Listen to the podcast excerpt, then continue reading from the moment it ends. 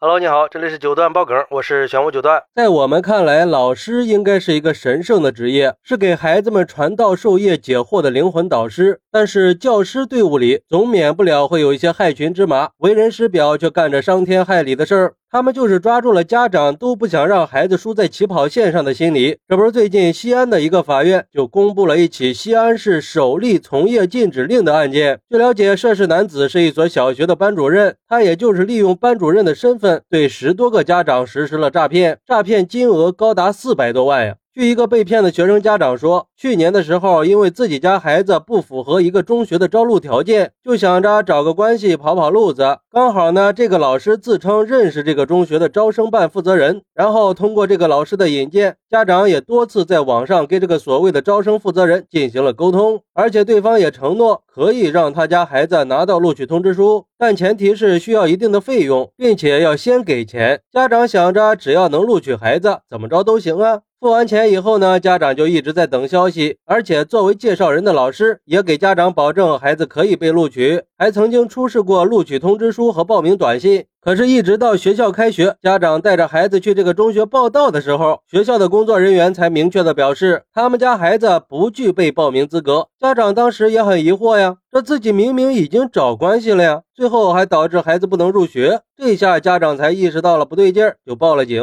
一直到警方侦破案件以后，这个家长才知道，那个所谓的招生办负责人其实就是这个老师本人，并且经过调查发现，从二零二零年开始，已经有十多个跟他一样。遭遇的受害家长了，加起来被骗的金额有四百多万。而这个老师之所以这么做，是因为他这几年沉迷赌博，欠了大量的赌债。为了还债呢，就想到了学生的家长，利用自己教师的身份，给学生家长和熟人朋友放出消息，说自己有关系可以帮学生上名校。而且为了让别人相信，还虚构出了名校招生负责人，伪造各种聊天记录、录取通知书和报名短信这些。最近法院也对这个案子进行了审理，并且作出了判决。法院认为，男子作为教师，以非法占有为目的，虚构事实隐瞒真相，骗取他人钱财数额特别巨大，已经构成诈骗罪，判处有期徒刑十一年六个月，并处罚金八十万块钱，并且给男子发出了五年的从业禁止令。也就是说，从刑罚执行完毕以后，或者被假释的时间开始，五年以内他都不能从事跟教育有关的职业。另外，法官还专门作出解释，这个从业禁止制度是对利用职业便利实施犯罪或者实施违背职业要求的特定义务。犯罪被判处刑罚的人，法院可以根据情况和预防再次犯罪的需要，判决当事人禁止从事相关行业。哎，这个制度好啊，不光判你，还罚你不能再干这行了。而对于这个事儿，有网友认为才禁止五年，我觉得太少了，应该终身禁止从事教育相关的职业。作为教书育人的老师，不光赌还诈骗，这样的人就不配为人师表。老师本来是个受人尊敬的职业，不能让这样的人玷污了老师的名声啊！而且被他骗的这十多个孩子上学怎么办呀？要知道，教师是这个社会上最不应该出现问题的行业，一旦出了问题，就一定要严惩不贷，绝不姑息。不过，也有网友认为，这个老师被判被罚毋庸置疑，但是家长和学校也是有一定责任的。教师队伍里为什么会出现这样的人呢？说白了，还是教师的准入门槛和审查标准不够严格呀。学校应该定期对教师进行摸排，并且加强思想教育。还有家长为了让孩子进所谓的名校，动辄就是几万、几十万的花钱呀，这不就是在助长不正之风吗？哎，这个网友说的这两点啊，确实是需要反思的。毕竟我们的学校里也不全是德高望重的老师嘛，确实会出现一些为了利益出卖师德的败类。就像这个老师一样，作为班主任，本来是应该以身作则，给孩子们树立好榜样的。可他却利用职务之便去搞诈骗，给孩子和家长都带来了非常大的伤害。不光是触犯了法律底线，也违背了职业道德和社会伦理。同时，也说明我们的教育监管机制还是存在问题的，还是呼吁有关部门可以加强对教育行业的监管和规范。当然，也呼吁所有的家长可以提高警惕，增强自我保护意识和法律意识，不要轻易的相信一些所谓的承诺和保证，避免遇到类似的骗局。只有通过我们共同的努力，才可以更好的去维护学生和家长的权益，并且构建一个良好的教育环境。好，那对于这个事儿，你有什么想说的呢？快来评论区分享一下吧！我在评论区等你。喜欢我的朋友可以点个订阅、加个关注、送个月票，也欢迎订阅收听我的新专辑《庆生新九段传奇》。我们下期再见，拜拜。